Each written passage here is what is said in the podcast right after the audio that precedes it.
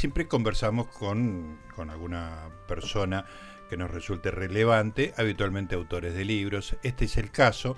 Recién hablábamos de nuestra querida editorial Eudeva y es justamente un libro de la editora de la Universidad de Buenos Aires.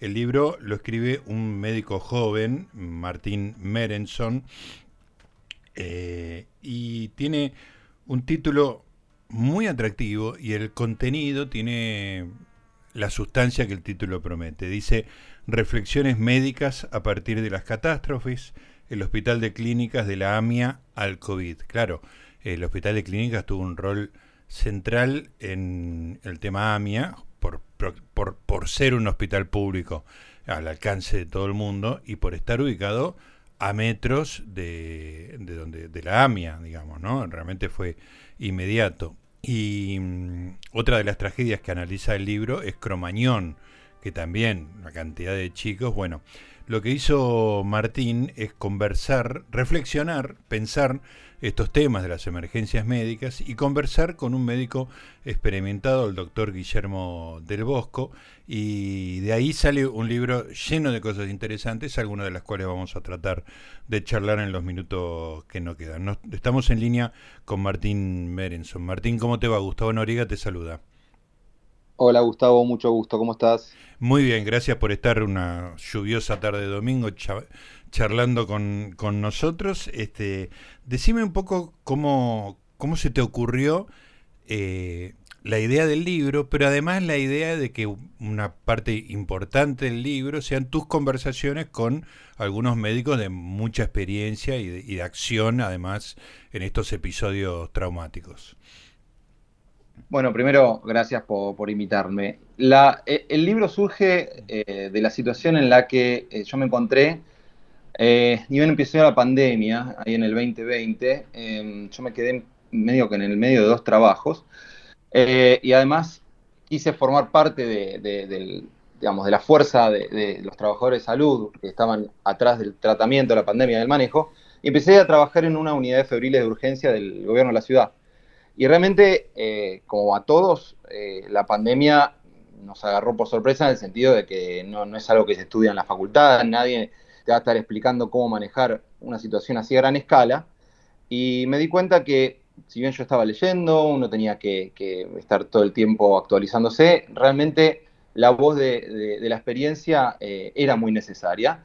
Entonces empecé a hablar con mi maestro de la facultad, que es Guillermo del Bosco, yo hice eh, la UDH, lo que se llama la Unidad Docente Hospitalaria, en el Hospital de Clínicas, donde él es profesor, y empecé a conversar con él sobre sus experiencias en, manejos de estas eh, catástrofes a gran escala, que por suerte son infrecuentes en Argentina, pero, pero que tenemos experiencia con eso. Y así empezó a, bueno, a contarme su experiencia en el manejo de las víctimas de, AMIA, de Cromañón, y realmente me pareció algo eh, que no tenía ningún tipo de desperdicio y me ayudó muchísimo en mi labor como coordinador médico de las unidades febriles, que eh, tal vez para los que no saben, no se acuerdan, estas eran, eh, digamos, unidades que en el caso de la Ciudad de Buenos Aires, fue el gobierno de la Ciudad de Buenos Aires el que las fue estableciendo y manejaba, eran como un gran centro de triage. Teníamos entre 120 y 200 personas que pasaban, había que hacer un examen físico rápido, eh, digamos, expeditivo, y sopar a los pacientes y, y clasificar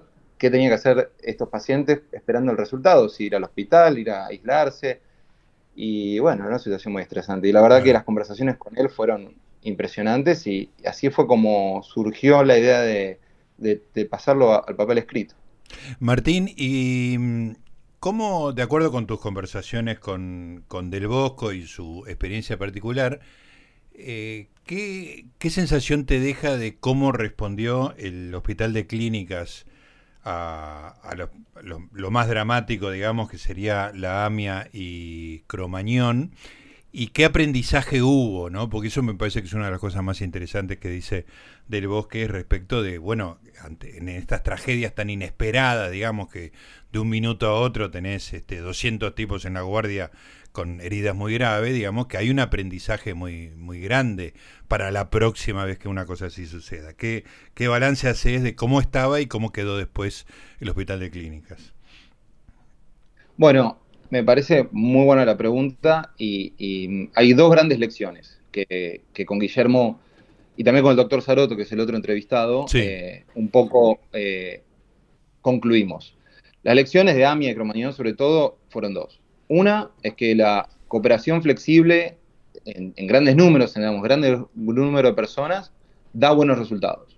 Entonces, trabajar y cooperar entre servicios, entre, entre, e instituciones, o, como vos lo quieras llevar, eh, da buenos resultados. Eso resultó bien. Y lo otro, muy importante, es el ejercicio del hospital universitario de hacer lo que se llama revisión de las decisiones tomadas, atenido de morbimortalidad, como se lo quiera llamar, es decir, eh, revisar las decisiones que se fueron tomando, hacer un balance de lo que está comprobado y la evidencia, la experiencia que se tuvo, la experiencia de, la situación y de los expertos, y ayudar a que no se repitan los mismos errores en el futuro. Los dos coincidieron que con todo lo que AMIA les dio de experiencia, Cromañón funcionó todavía mejor el hospital. Como, como todos los hospitales, tiene sus fallas, sus cosas buenas, sus cosas malas, y un poco eh, lo que sucede es como que eh, se, ve, eh, digamos, el funcionamiento de, a mí me gusta, el país son las instituciones que lo, que lo componen, ¿no? Entonces el, funcionamiento del país puede verse un poquito en cómo funcionan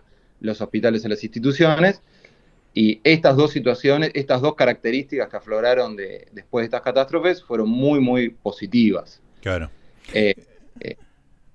sí, te escucho. Básicamente no, no, básicamente e, esas dos fueron las dos grandes cosas que, se aprendieron.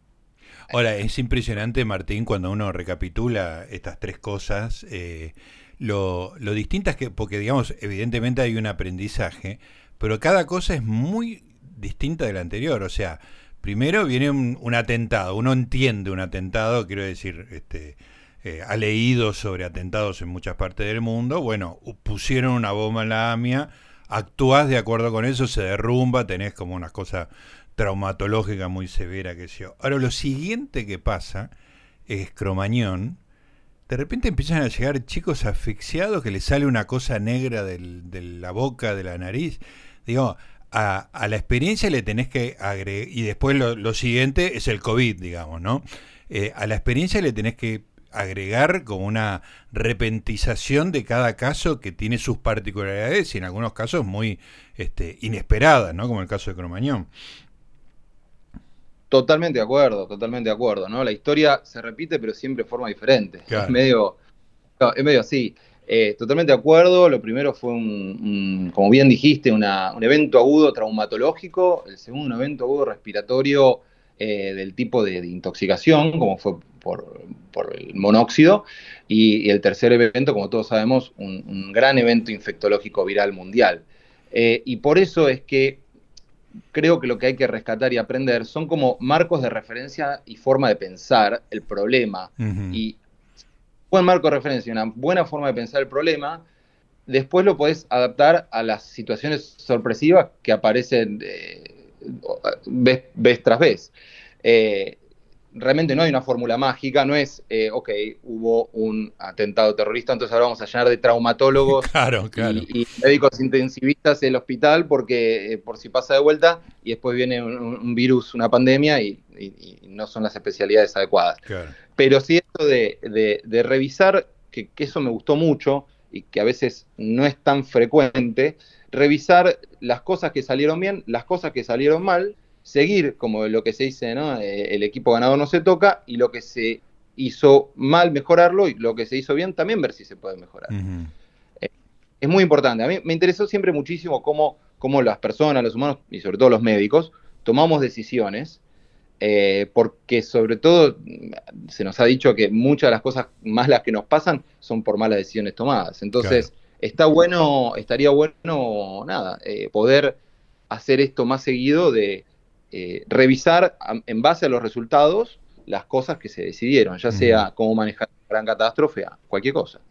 Eh, Martín, eh, confieso que me sorprendió mucho un capítulo, me sorprendió muy gratamente, es un capítulo que se llama Cobertura Mediática, porque ahí hay dos cosas. Primero, vos decís cosas que no, no están en el, en el saber común sobre la pandemia, este, y por otro lado, una cierta percepción de las estadísticas, eh, que es como se trata un, evento epidemiológico grande, digamos, a nivel estadístico, eh, un nivel de conocimiento que no, no, quiero ofender a nadie, este, pero que está muy por encima de la media de los médicos, que a veces tienen un poco de, de dificultades, y además con observaciones muy precisas sobre el periodismo, que también jugó un rol muy importante en la percepción de, la pandemia. Así que te quería decir primero que, que, bueno, cuando yo pensaba este tipo de cosas durante la pandemia,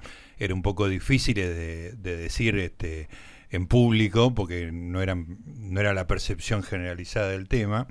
Este, y por otro lado, nada, me parece que es la forma de, encararlo. Contá un poquito las ideas de este capítulo de cobertura mediática, por favor.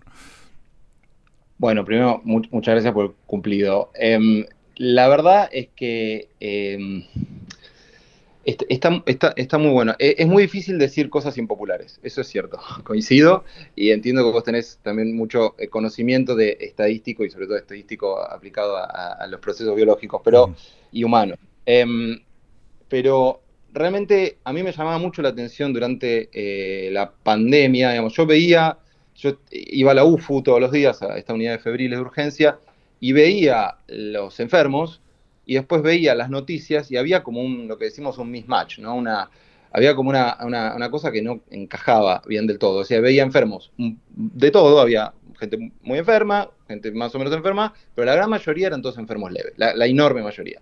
Y todas las estadísticas publicadas por el Ministerio de Salud de, de, la Nación indicaban lo mismo. La gran mayoría de enfermos leves y esto de vuelta, hay que ser muy cuidadoso, no hay que minimizar la enfermedad. Claro, claro. Eh, murió gente. murió mucha gente, murió mucha gente. Eh, eh, todos conocemos a alguien que ha muerto de COVID. fue tremendo, fue un, fue un gran impacto y, era muy importante vacunarse también. No, no es minimizarlo, pero a veces cuando uno toma que, tiene que tomar decisiones, sobre todo, me imagino, ¿no? Me pongo en la cabeza de un ministro o, algo así, tenés que ver lo que pasa en, los grandes números. Las estadísticas de, de una, gran, de una gran muestra. Y, realmente era una enfermedad leve, pero lamentablemente la cobertura que se le daba era de una enfermedad como si fuera eh, tremendamente mortal para todos por igual. Claro. ¿No? Y, sí, cuando tenía una especificidad por, por edad y por condición física muy clara, ¿no? totalmente, totalmente. Y, me pareció importante ver la enfermedad desde la estadística. Esto te digo del resultado. A ver, cuánto era la tasa de mortalidad, cuánto fue eh, eh, la, infectividad de, esta enfermedad, cómo, cómo se comportaba realmente el virus. Eh, y a partir de eso es como que, y ahora un poquito con lo que está pasando con el dengue, lo veo, yo lo hablo en el libro, donde el dengue es otra enfermedad viral, no hay vacuna, no hay cura, tiene una, letalidad mucho más alta que el COVID, casi el doble.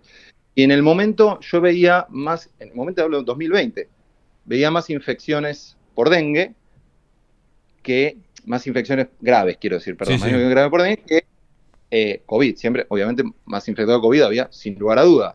También estábamos diagnosticándolo más y sopábamos a todo el mundo. Dengue, no le decimos, y me sorprendía cómo los medios no miraban tanto lo del dengue y miraban mucho más lo del COVID. Por supuesto, porque, porque era la noticia que impactaba. Yo, digamos, soy médico, no, no soy periodista, pero era la noticia que impactaba, cada uno hace su trabajo como, como puede o, debe, ¿no? Pero, eh, y eso le pregunté a Guillermo, ¿cómo había sido la cobertura mediática ante un atentado terrorista que definitivamente podría haber dado lugar a múltiples eh, historias falsas o exageradas o un poco de ese estado. Y eh, por suerte en ese momento él me dijo que no notó eh, la situación que se daba acá en el COVID, que es esto de la cobertura mediática un poquito como desviada de la realidad. Lo que este, uno de los autores que yo cito y me gusta muchísimo se llama Daniel Kahneman, que es un psicólogo, eh, habla de lo que se llama cascada de disponibilidad, ¿no? que es, una, es una forma de presentar eh, la realidad que hace que, eh, que, bueno, que uno vea la realidad sesgada, según la disponibilidad de la, información que se, que se muestra. Sí, sí, ahí hay como un peso de, este, cuando tenés poca información, digamos, tenés una zona de probabilidad baja de un elemento muy catastrófico pero los medios tratan esa, esa zona de, de, posibilidad baja como la más probable de todas, porque es la más, la que va a generar la noticia más, este, con, con más atracción para los consumidores de noticias, digamos, ¿no? Entonces, desde el principio se trató al COVID como si estuviera siempre en esa, como si la probabilidad de la ocurrencia más grave fuera la más alta, ¿no? Totalmente, totalmente, y eso era, eso era equivocado. Lo más probable era que no pasara nada grave, por suerte, por suerte. Yo creo que tuvimos mucha suerte en esta pandemia de haber un virus de este estilo. Y, y, también si uno miraba para atrás, hay libros sobre la gripe española, hace 1918, que fue, murieron 300 millones de personas, fue un desastre, pre-vacunas, pre-antibióticos, pre-todo. Sí, sí, con una población eh, mundial mucho menor, ¿no? Tal cual, y, hay un libro que se llama La Gran Influenza, eh, John Barry, que habla justamente de esta, de esta pandemia y se escribió en 2014, eh, antes de todo. Sí. Y, y, uno más o menos ve las curvas de, picos de infección, valle, pico de infección, tenía una cosa similar, porque eran dos virus respiratorios, ¿no? Entonces, en la biología, si las cosas son parecidas, digamos, eh, uno puede predecir un poco qué es lo que va a pasar. Y esto de los picos y valles y las mutaciones eh, del virus es algo que uno tiene que esperar. Yo creo que, eh, más allá de lo que pase, creo que ahora vamos a convivir con el COVID como otra enfermedad más, será otra vacuna del calendario. Es muy difícil que desaparezca, pero, pero sí las vamos a poder manejar y convivir como ahora. Ya con un estado inmunológico totalmente distinto al comienzo. Eh, Martín, me, queda poquito tiempo, pero quería preguntarte, fuera, digamos, de, de las experiencias del libro, que son súper interesantes y que vale la pena leerlas una por una, quería preguntarte cómo está el hospital de clínicas hoy, digamos, ¿no? Uno piensa en cualquier cosa relacionada con, con lo público como, como algo deficitario, de mala atención, de, poca eficacia, etcétera. Y lo que uno lee es otra cosa. Seguro. Eh, primero, yo tengo que hacer una aclaración. Yo estudié en el hospital, me formé en el hospital como una gran mayoría de médicos. Yo no estoy trabajando en el hospital. Entonces, tengo ese sesgo, yo lo vi como estudiante. Eh, sí tengo eh, amigos, conocidos y colegas que trabajan ahí y uno puede, eh, digamos, estar al tanto de cómo viene la institución por esos dichos, pero de primera mano yo fui estudiante ahí. Referencia, recuerdo, tener referencia, digamos. Muy, muy hermoso, sí. Y además, bueno, por supuesto, de las conversaciones que tuve con Guillermo y con Saroto, que siguen estando activos en el hospital. El, yo creo que el hospital de clínicas, como, como las instituciones en Argentina, el capital humano es, espectacular. O sea, no hay duda de eso. Los médicos, las enfermeras, todos los que trabajan ahí son de primerísima, primerísima. Ahora, como organización, tal vez uno, eh, y esto creo que lo, podríamos generalizar, ¿no? Creo que se puede hacer mejor. Yo creo que el capital humano que tenemos se puede hacer mejor, eso sin lugar a dudas. Ahora, ante estos tres eventos, AMIA, Cromañón y COVID, la respuesta que hubo fue fue excelente. Fue, es un poco lo que se habla en el libro, ¿no? Esto de claro. hubo un evento agudo traumático cerca del hospital, o cerca en el sentido, digamos, de la ciudad, ¿no? En el país, lo que sea, cercano en el sentido más este, eh, ideológico de la palabra, eh, y el hospital se organizó bien, la gente cooperó bien, flexiblemente, es decir, adaptándose a las distintas situaciones, y se fue revisando lo que servía, lo que no servía y manteniendo lo que sí tenía buenos resultados y mejorando lo que tenía resultados malos o mejorables. Entonces, yo creo que un poco ahí es donde estamos parados. Martín, eh, por último, te quería preguntar porque eh, me pareció muy simpático. El libro tiene un prólogo del politólogo Andrés Malamud este, y me gustó la, explicación de cómo llegaste a él. No era una relación previa. Contale un poquito, por favor. Bueno, eso fue uno de los grandes regalos de esta experiencia, este, que, este es mi primer libro y, la verdad que fue una cosa muy, muy linda y hermosa poder hablar con Andrés, mostrarle el manuscrito y, eh, conseguir su, su, opinión. Eh, como explico ahí en, los agradecimientos, yo Andrés lo admiro, pero no lo conozco personalmente. Y eh, yo creo que un poquito siguiendo las formas en que yo me manejado en la vida en cuanto a salir a buscar lo que uno quiere, en el buen sentido, es que le escribí y le dije, mira, yo escribí esto, te admiro, lo cito a él porque tiene los libros de él, me parece muy, muy bueno para entender muchas cosas. Y le dije, yo, la verdad que si me das tu opinión, yo estoy contentísimo y me respondió, fue impresionante. Y no solo me respondió, me dio una lectura crítica y me regaló este prólogo. Sí, sí, sí, es notable que haya leído el libro sin, sin tener una relación previa, ¿no? No es un, no es un artículo de, 200 palabras, ¿no? se tomó su tiempo y, su dedicación. Totalmente, y eso habla de la, de la generosidad que tiene él y también de, mm, ejercitar esto un poco de la generosidad y el mentoreo académico que, viene bien, ¿no? Eh, es la forma de, crecer y, y, de pensar las cosas en conjunto y es algo que está, me parece muy bueno ejercitarlo y, y pasarlo. Eh, yo con él no tengo más que agradecimiento. Ahora sí tengo una, relación más fluida, epistolar sobre todo. Eh, mm, y, bueno, la verdad es algo muy lindo y yo siempre digo que el libro fue publicado para ser leído sin lugar a duda. Eh, creo que junta ideas brillantes de autores. Creo que los entrevistados son también tienen mucho que decir y que fue publicado para ser leído, para que se pueda leer fácil, son capítulos cortos, de conocimiento accesible, y que siempre pido que si el libro les gusta, que se haga circular, y que si no también porque el prólogo de Andrés no tiene desperdicio. Está muy bien. Martín, felicitaciones por el libro y muchas gracias por la charla. ¿eh? Muchas gracias por el llamado. Un saludo.